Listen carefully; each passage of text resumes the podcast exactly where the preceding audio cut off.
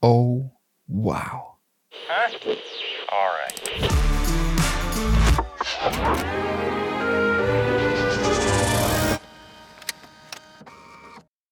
Wenn Machen wie Wollen ist, nur krasser, dann ist Staunen wie Wissen, nur schöner.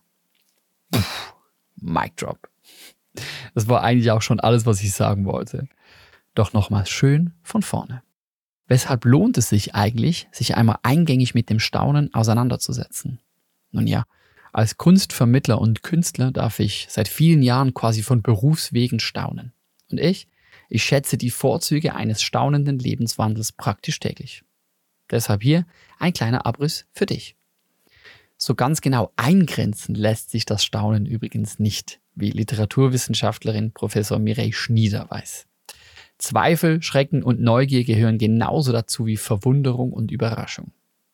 Gemeinsam mit anderen Forschenden der Universitäten Zürich, Basel und Freiburg ergründet sie in einem interdisziplinären Projekt die Poetik und Ästhetik des Staunens.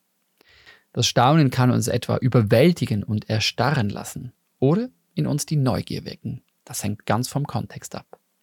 Ganz vereinfacht lässt sich sagen, dass das Staunen für Menschen immer schon ein Antrieb war, um Neues zu lernen. Bereits Aristoteles sah das Staunen nicht nur als Grundvoraussetzung für das Erwerben neuer Erkenntnisse an, sondern gar als Ausgangspunkt für jegliche Art von Philosophieren.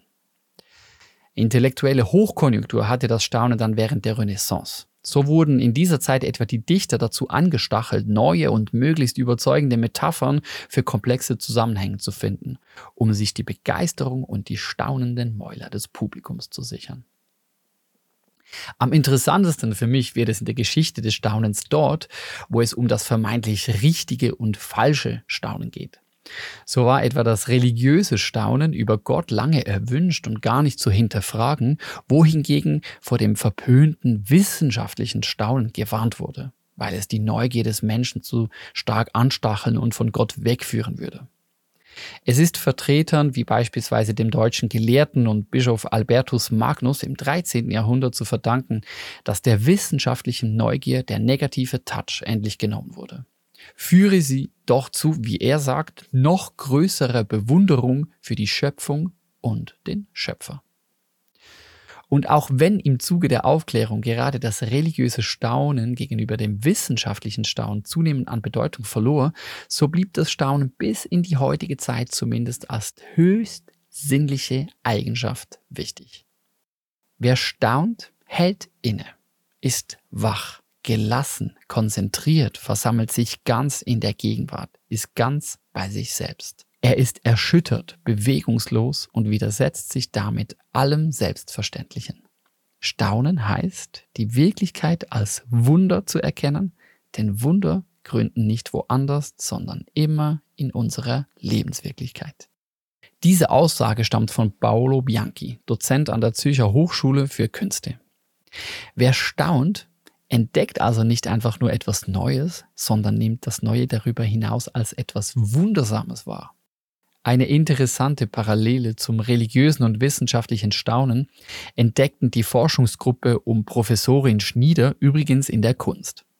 Auch dort werde von der Überwältigung als Ziel des Kunstwerks gesprochen.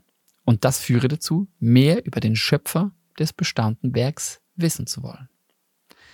Also, Staunen lässt uns innehalten, lässt uns nochmals anders auf die Dinge blicken, interessiert sich für die schöpferische Energie und die Quelle dahinter, ist letztlich sinnlich, oft gar religiös, weil es mehr in uns weckt als reine wissenschaftliche Neugier.